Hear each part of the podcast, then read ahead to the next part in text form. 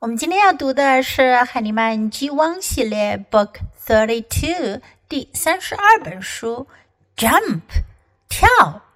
This is a fiction book，是一个虚构的故事书。First, let's listen to the book. Jump. The frog can jump. The rabbit can jump. The duck jump. The fox can jump. The dog can jump. The pig can jump.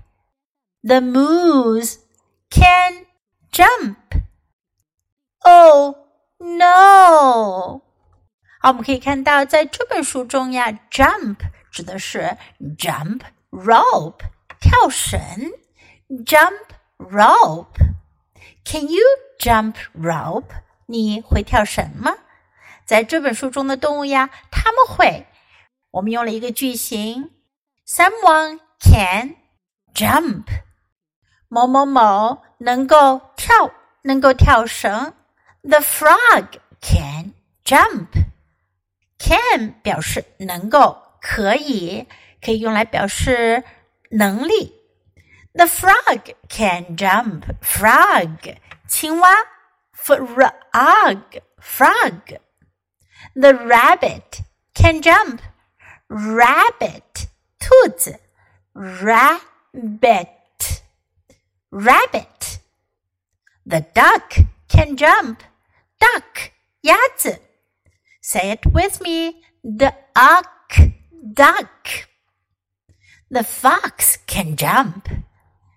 狐狸也会跳绳，fox fox fox。The dog can jump，狗也会跳绳，dog。The pig can jump，猪也会跳绳，pig pig pig。The moose can jump，麋鹿。moose moose，麋鹿也会跳。Oh no！当发生了什么出乎意料的事儿，又是不太好的事儿的时候呢？人们会说：“Oh no！哦不，不要这样！Oh no！What happened？” 发生了什么事儿呢？原来麋鹿在跳绳的时候呀，把绳子给缠到了它的。脚上。这本书的内容很简单。Let's read the book together, sentence by sentence. Jump. The frog can jump.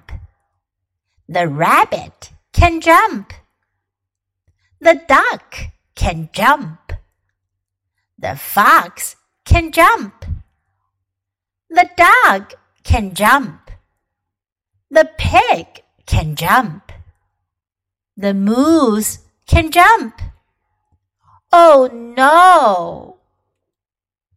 小朋友们，Can you jump rope？你们会跳绳吗？If you can, you can say I can jump. I can jump rope. 这本书我们就读到这里，别忘了要继续练习反复朗读，直到你熟练掌握哦。Until next time, goodbye.